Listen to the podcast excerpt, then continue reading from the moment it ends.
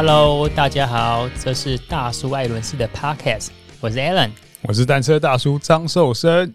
大叔，在你早先可能二三十年在骑车的时候啊，你们那时候有在用车表吗？我那时候第一次看到车表，应该是我有一次要去捷安特车店，以前有流行那种一个锁 U 型锁，那我们称为霸王锁。嗯、对，我就看到哎，有一台专业的登山车 MTB，那台车好像是一万多块钱，我就看到他在那个车把那边挂了一颗也是数位式的电子表哦。嗯，我就哎。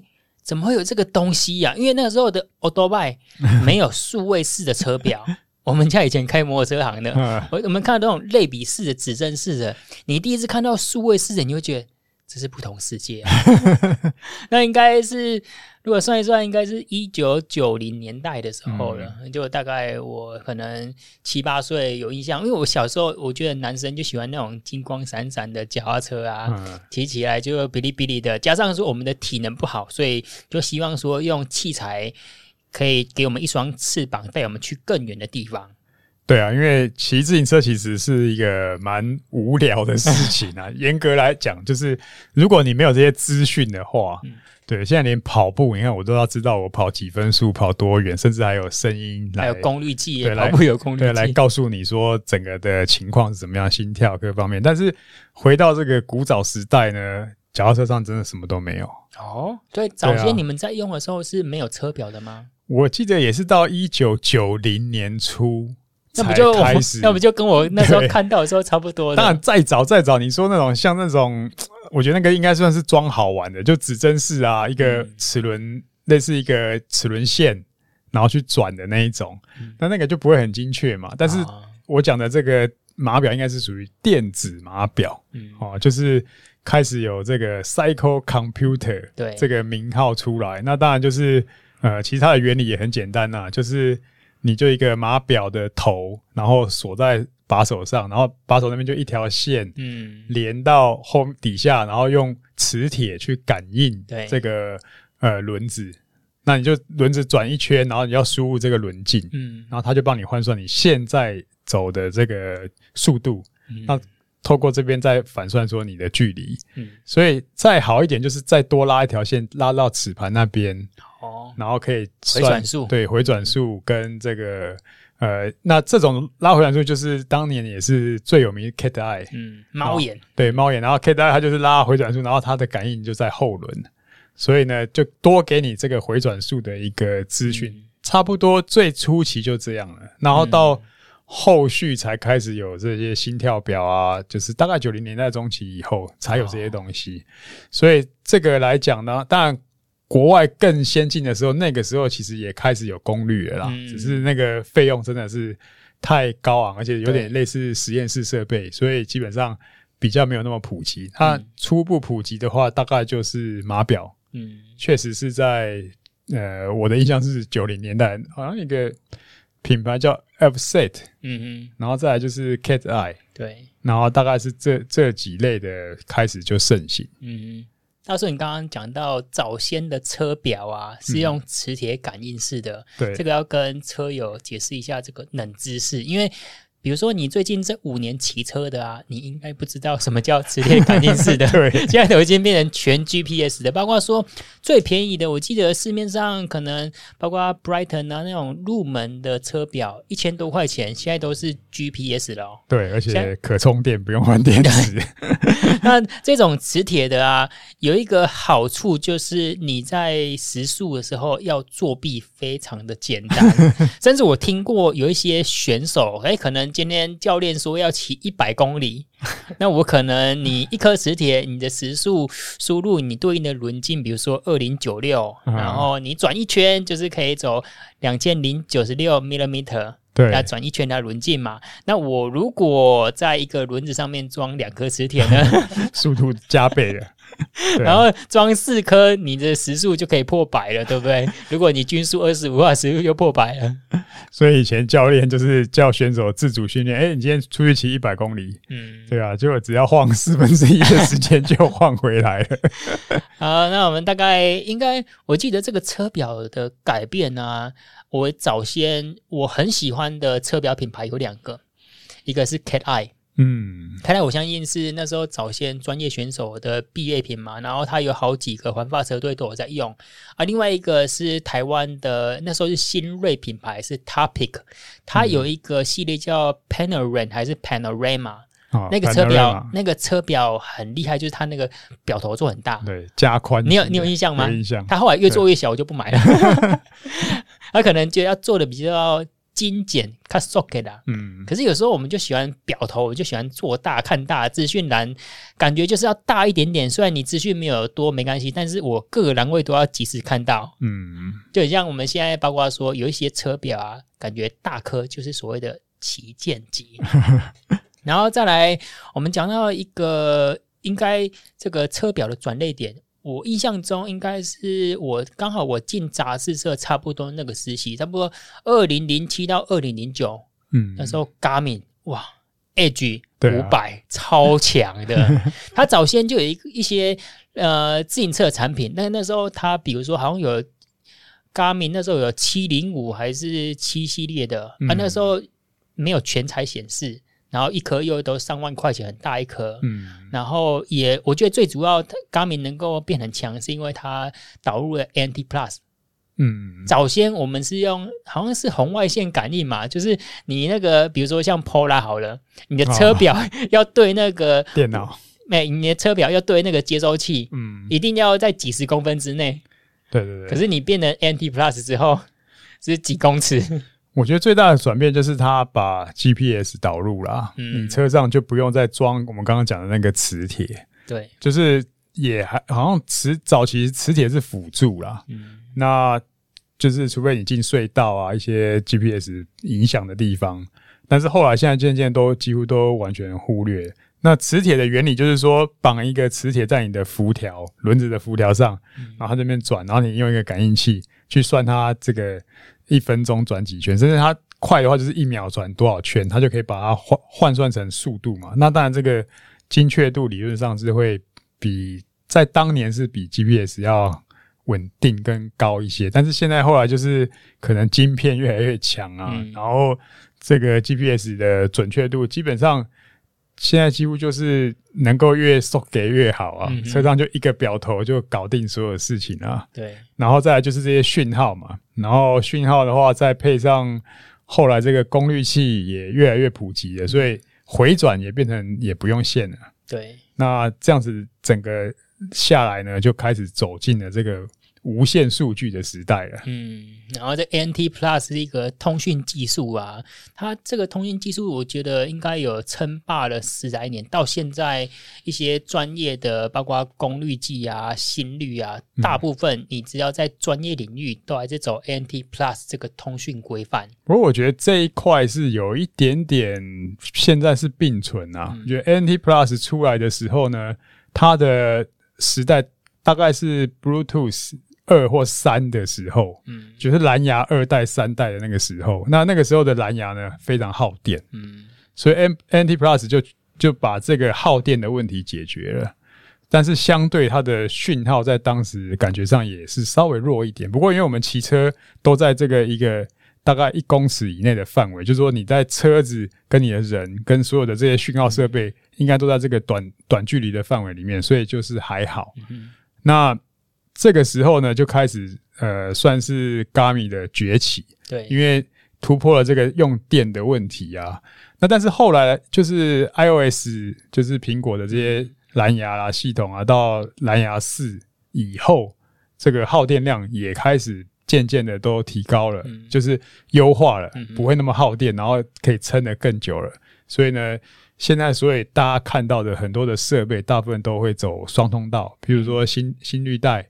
也是蓝牙跟 ANT Plus 两个讯号都有，嗯哼，所以这已经很普遍了。嗯，但是在早年的时候，我记得这个光一个心跳带大概是现在三倍的价钱。哦，对对对，就是在我这边还有一颗 Polar 的七二零，那一颗好像一万五千多块钱。对、啊，而且还单通道的，还不是双通道的。然后那时候也没有所谓的绿光心率，都要绑一条心率带。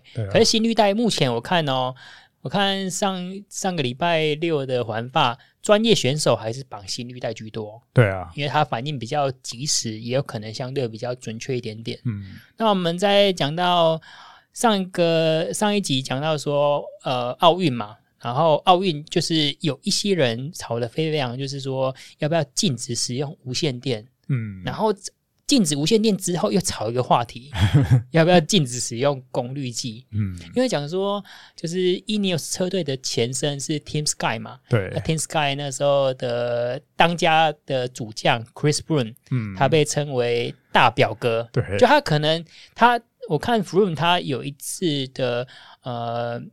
文章就写说，他其实他没有在看表头，他其实是他的姿势就是相对比较低趴一点点，然后让他的视线就刚好看到那个 那个表头，所以他被称为大表哥。嗯，那我们就在讲说，像这种资讯类的东西啊，比如说要进无线电，嗯、呃，又有那个环法的总监 Prudhomme，嗯，他讲说要进这个功率计。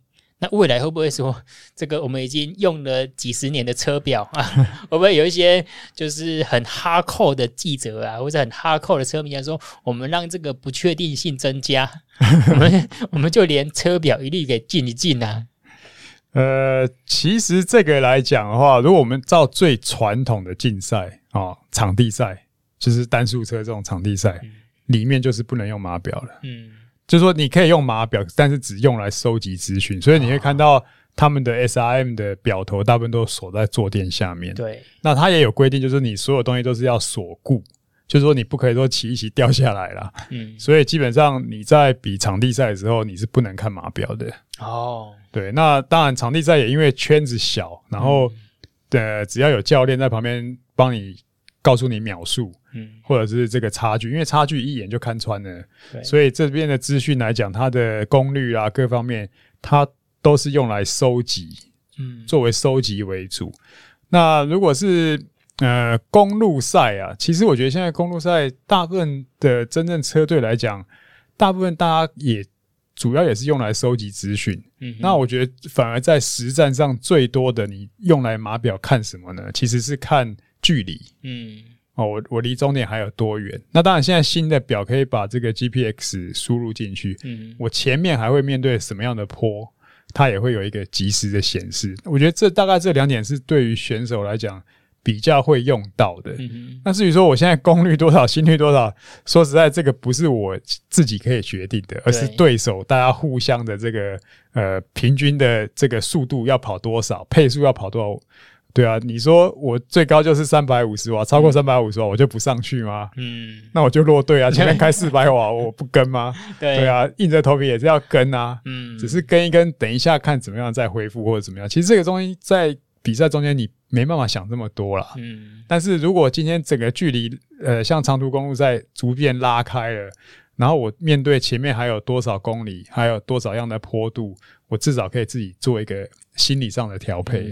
心里面的打底哈，对啊，大叔，那你有在用专业车表吗？比如说我们现在市面上比较专业品牌有 Garmin、瓦户跟 Brighton，嗯，这几个都是全球专业玩家用的比较多的品牌。嗯，那你自己有在用吗？我用过 Garmin 的，嗯。呃，比较早期的八也是八系列的吧，嗯，然后后来用一个现在比较常反正是捷安特的，嗯，那应该也算 Brighton 的，嗯，那。瓦户就没用过，嗯，然后大概就是能够看就好了，我也没有说很要求啦，嗯，所以在这方面来讲，并没有去一直去追更新，不过。最近好像听到消息是五二零已经停止维修了，还是什么？哦、对啊，应该差不多了，因为现在都已经是五三零三，就是后面 Garmin 代码三零为主了。比如说五三零啊，八三零，然后像这种，比如说包括你的 iPhone 啊、手机啊，它大概过了五年、六年，它会把它定义为一个叫 Vintage，嗯，就是 古董了，古董了。古董啊，就是他们保有不维修的权利。嗯，就是因为你在想说，一间品牌、一个工厂，它怎么替你这些零件库存保存保管这么久？那也都是会有相对应的 SKU 的产生，然后你这些呃物料就变成废料了。如果最后面没有可以维修的时候，哎，不过对于乡民来讲，我觉得这个这种就有点晴天霹雳啊。譬如说我如果手上还有一颗五二零，搞不好我的残值还有一两千块啊，对，拿去二手市场卖，突然你这个消息打出来，我就连一一两千块就完全归零了，嗯，就完全没有所谓的，应该不会有人要接手了。所以呢，这个来讲，就很多这种就留着自己继续用吧，用到它坏掉为止啊。对。然后我们刚刚讲到 Garmin 啊、瓦户跟 Brighton 这三个品牌，我都有算是相当长时间的使用经验。嗯，然后 Garmin 我必须说它是领导品牌，但它相对近期的市占率，我觉得有稍微往下走一点点。嗯，因为早先它在 GPS 车表算是打遍天下无敌手。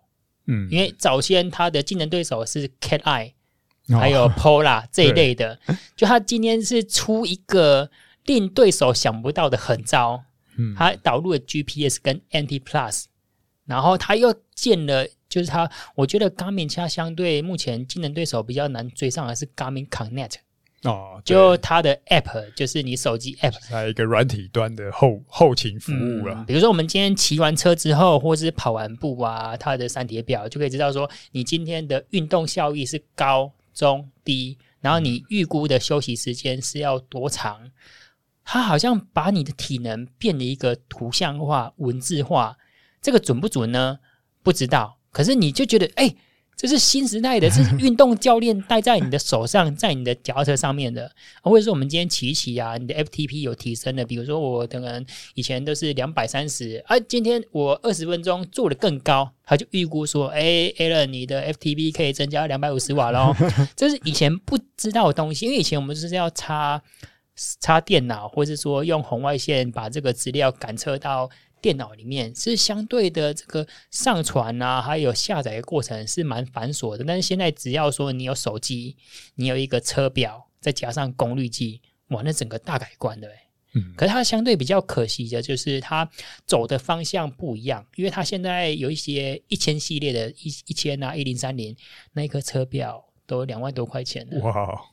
而且它等于是说，领导品牌它把价格不断的去挑战消费者的极限，啊，这就等于是打开一个窗口，让竞争对手进到这边。那这个相对比较成功的就是 Brighton。嗯，那 Brighton 它比如说，哎，Garmin 的一颗要比如说两万块钱，不要紧，我们可能功能我们一样做旗舰的，我们功能不用那么强。嗯，但是我一颗七八千块就出去了 啊！对消费者来说，他觉得哎，同样有触控荧幕，同样有彩色荧幕，有 GPS 有这些的，嗯，那消费者还不知道说，哎，可能 Garmin 它做领导品牌，它已经想得更远，它是要把这些运动数据的图像化带到你的手机里面的。可是你对一些刚开始进入的入门者啊，他其实可能还用不到，他要的就是说，哎，我的功率计要配对，要能够连线跟看到数据。他还没有想到说，后面的 APP 的应用才是说显示一个公司能够把软硬体整合的最大优势。不过这样子听起来，我觉得他等于也把 Garmin 等于也把 APP 的费用呢摊提到这些最新的高端的产品上面了嘛？因为呃，之所以这么高端，当然有些新的功能，那可能晶片啊什么都这个不懂啦。但是呢，嗯、重点是如果我作为一个消费者。我的水准没有跟着上来，其实很多功能我不会用啊。哦，那这样就形成说，我其实也没有必要买这么贵的机种。嗯，那相对来讲，竞争品牌的这个机会就会出现。对，那所以其实竞争品牌，呃，如果把 APP 也做得好一点，然后整个给消费者真的最需要的，然后我觉得还是很有机会啊，因为。呃，Garmin 的 base 应该也是很大了，嗯、也就是说，它这个 A P P 的像 Connect 这个 A P P 呢，其实很多穿戴式的它也会用到，嗯、有时候就是测测你睡觉啊，测测你这些很基本的，它也不一定是很高端的用途，它就是一个要吃所有的东西，生活用途。对啊，所以这样子来讲，其实我觉得它用来作为摊体来讲，它本身 base 就很大了，应该是可以 cover 的过去，而且好像。后面来讲，就是这种穿戴东西反而占了它的一个很大的占比嘛。嗯、因为穿戴式对 Garmin 本来来讲，以前是做 GPS 嘛，嗯、车用的啊这些，但是你现在车用的都被手机给取代了嘛。对，所以穿戴、运动穿戴这边、生活穿戴这边，我觉得反而是它琢磨的一个重点。嗯，那理论上。这个摊体呢，不应该让单车族来出啊，对不对？对。然后再讲到美国品牌的瓦护，它的起源就比较特别了哦。嗯，它这间公司我印象中一开始是做健身车 （fitness bike），嗯，然后它会在呃我们专业自行车族群呢、啊、打响名声，是因为它做了 Kicker。就是我们之前有跟翠瓜城主聊的这种智慧型训练台，对。然后他做了大概到二零一六年、一七年，他就有推出 Element Element 系列的车表。那时候他做的跟 Garmin 比起来，我们老实讲，较粗啦，嗯，比较工业风啊。直到说他大概好像一八年有做一个 Element Ball，我们讲说小颗的那个小颗的，它就是第一个价位有可以跟 Garmin。竞争的大概台币一个人大概八九千块钱，就是我们还能够接受的价格。嗯、然后再来呢，它那个时候有一个好处就是可以用手机去控制它的车表。对，因为以往我们在调整车表栏位很麻烦，你那个栏位很小，然后荧幕又不大。啊，即使有触控的，老实讲，因为我们都已经习惯用了智慧型手机，特别像 iPhone 那个触控灵敏度，跟你的声光效果，那、嗯、你现在用到这个万元以下的车表，或是即便说 Garmin 的车表两三万块啊，那跟 iPhone 的触控效果实在是差很多，嗯、反应还是有差。这个可以解释一下，就是可能消费者不太懂，就是听众就是所谓的触控，因为因为我们这个呃。智慧型车表，其他的面积都蛮大的。嗯、那我们的栏目其实是可以自己设定，你要有几个页面，然后一个页面里面，譬如说你要有两行，或者是三行，甚至四行，那是直的切还是横的切，这个是可以自己设定。但是也就是因为太多这个自定的自定义的东西呢，反而在。在设定上的时候显得很麻烦。嗯，那瓦户呢？我觉得它就是抓到这一个点，它就用手机呢就可以让你很直觉的去设定这个东西。嗯，然后让让整个怎么讲看起来非常的直觉，嗯、然后就让人蛮有现代感跟科技感的。对，对，我觉得这个就让它有点。一炮而红。另外，好像它的耗电量好像也比较好一点吧？嗯，因为它那时候出来的时候没有做全彩荧幕，嗯，然后再来是因为它是做智慧型训练台，算是起家吧，炒楼给。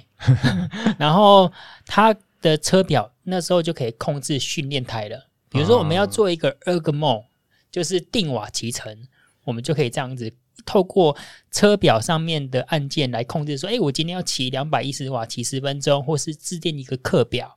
那真的是导入一个智慧型训练一样。我记得在车表之前，它就手机 APP 就可以控了。嗯，没错。啊、然后我们现在聊一下，说现在刚刚讲到 Garmin、瓦护跟 Brighton 啊，这三个都是相当呃，就是全球领导品牌。嗯。可是大叔，你刚刚讲到也是另外一个话题，就是智慧型手机。嗯，智慧型手机现在蓝牙都已经五点零的，对啊，都已经低耗能，而且通讯它的理论值可以来到两百公尺，而且又可以一对多。嗯，那为什么我们的手机没有办法取代专业车表呢？或是即便说，哎、欸，你可能有很好的手机，但是你在接下来有可能就把专业车表给抛弃掉吗？嗯，感觉上好像还是目前还是没办法。为什么呢？因为我觉得在就是所谓的单工跟多工的用途嘛，嗯，手机在很很多的面向上，它都是属于一个多工用途，嗯，所以呢，它既可以这样又可以那样的时候，当然你在使用它的频率跟那个就会很广泛，所以我觉得在之前上，我感觉上它是固定在车上，好像也有点太大，嗯，然后会形成这个晃动感跟不安定感。然后这重量也比较重一点，所以我觉得这这一方面也许渐渐的，也许也也可以被解决了。嗯，但是它的手机来讲，就总感觉就是它的这个用途太多了哦。嗯，然后好像耗电上面还是会比较耗电。哦，那你如果说放一个单工的东西呢，感觉上会比较简单一点。反正我就是用它，然后再串出来，再。丢资讯给手机，然后手机还是变成一个、嗯、好像一个总管一样啊。嗯，对，你不能叫一个总管去做一个单工的事情嘛？嗯、对，对啊。所以这个来讲，目前是这样，但是以后会不会有改变呢？这个我就不知道了。嗯，我我分享一下我的经验，我曾经有一段时间。想要用手机来取代车表啊！那个时候，哦、这个手机架台湾的领导品牌是 Topic 嘛，嗯，他们确实也把说，哎，我的手机可以很牢固，然后显示的阅读整个体感也非常好的，你可以把你的手机 iPhone 挂在你的车把上面。可是缺点就是我们在骑车的时候是风雨无阻。那你像早先买的，我那时候在测试的时候是用 iPhone 八 Plus，那一只手机都三万块钱左右。嗯，按、啊、你的车，你的手手机三万多块钱手机就要风吹日晒雨淋。再来就是比如说最大问题，我觉得是雨淋。然后刚刚讲到那个触控页面嘛，嗯，比如说我们的专业车表在下雨天的时候是可以操控的，嗯，可是你的手机。你只要遇到水的时候，比如说你可能手上有水啊，或者流手汗，你就没有办法操控。然后我们的手机是整块荧幕就是触控荧幕，所以你就几乎变得不可操控。嗯，它再来就是耗电量问题，还有说我们骑一些比较崎岖啊，特别是今年这几年流行的登山车路线，嗯，你就几乎不太可能把在你的车把上面挂一个那么大的手机在上面的。我觉得也许啦，这个要。这个做把手手把的这个公司来做一个配合，嗯、我就想到另外一个，就是不管你手机再怎么样放在单车上啊，就是它的整合度就是没有那么好。哦，那你如果是专用车表的话，就是那个卡座跟整个手把的整合度，嗯、感觉就是蛮完整的。对，那也许不知道未来有没有会去开发去配合这个尺寸做调整，然后做一个。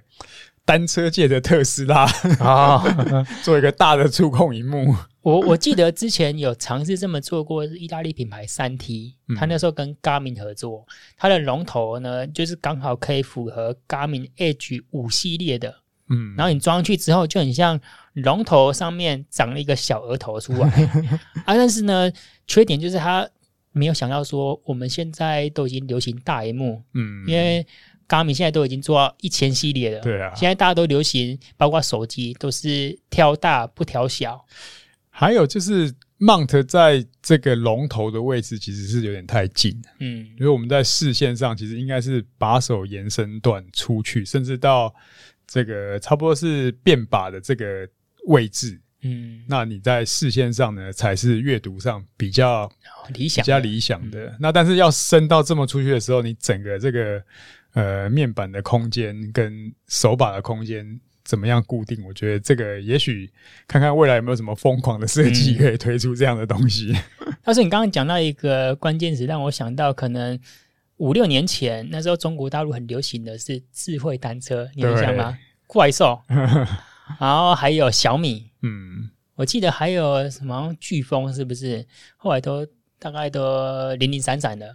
那时候我我印象中，因为我们测试的车辆算是呃蛮丰富的，嗯，啊，怪兽单车呢，它做的车子真的很很一般般呐、啊。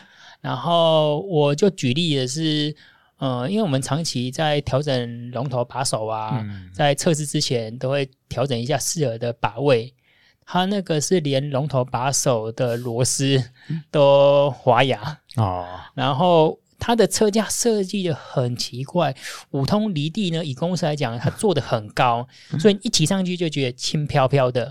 然后那辆怪兽单车它很特别，就是它刚刚就像你讲的，它在它的龙头那边有做一个整合式的车表，嗯，可它是做自己的系统。那时候我记得安卓 Android 系统好像也想要走这一块，嗯，好像 Sony 啊 Android 系统那么联盟有想要推这种运动用的车表。可是后来当然都是不敌，就是专业车表 Garmin 啊、Breitling 啊这一些的。因为我觉得这个那时候的这种所谓智能单车啊，就是想太多了。嗯，但也许走得太前面了，就是想把很多东西都装到这个车子里面，而且想要做成整合式啊。那我觉得这个东西呢，其实大家也可以看一看，所谓整合式的东西。我觉得它一定要经过一段时间的验证，嗯，就是说这个东西是有需要的，然后它就又一直被本来从选配怎么样变成标配嘛，大概就是这样的概念。你本来是一个选配的东西，然后呃选久了，但是大家都会选它，那就理论上慢慢变成标配了。嗯，然后标配之后呢，慢慢东西就整合起来，只要在呃安装上面考虑到美观各方面，呃都能够被需求的时候呢，自然而然它就变成一个内化了。但我觉得在那个时代呢，智能单车。把太多的东西想要藏进去车子里面，然后造成说，呃，车架啦，这个整体啦，你你基本功还没有做的很、嗯、很 OK 的时候，而且太创新了，然后造当然当然也后来有一些他们新创的问题啦。嗯、所谓的智能单车后来就演变成共享单车嘛，对，对啊，就是那那笔热钱呢，就是一直在那边赚嘛。那但是对于整个自行车往前进化的脚步来讲，这些热钱就好像没有起到应有的作用。嗯嗯、那也许呢，就是走得太前面。也许未来看看有没有什么呃可能性呢，让我们的这些骑车的感觉就是再再提升啊，再优化啦。嗯，好，我们这一集来讲最后一个问题，就是资讯对于耐力型运动员的重要性。因为我们也曾经访问过许仁茂，对，他就是一个一个，好像他说。五百块钱的卡西欧的手表，然后功率计、心跳表什么都没有。嗯，我们一直在讲资讯的重要性，可是我们看到说铁人三项优秀的，甚至早先有一些选手，他透过自身的体感 RPE 也练得很好。嗯，所以就要讲一下说，资讯真的可以代表练得好、练不好？没有资讯就一定练不好、不好练吗？绝对不是啊，没有资讯。再怎么样没有，就像真的就像学嘛，有一个卡西欧手表，然后你如果都固定爬同样的路线，你只要有时间，你就可以知道你的比较啦。嗯，那当然资讯越多只是一个辅助哦，辅助我们更方便、更及时在中间，但是这个有时候也会损失掉，可能损失掉你一些能力。嗯，譬如说我们拿这个台北大家比较长期的路线啊，巴拉卡好了。嗯巴拉卡就是大概一段九公里的路嘛，啊，Landmark 也很清楚嘛，从那个甲什么一零一还是一零一甲线转上去，嗯、然后就是从零零 K 开始，一直到九 K 多嘛。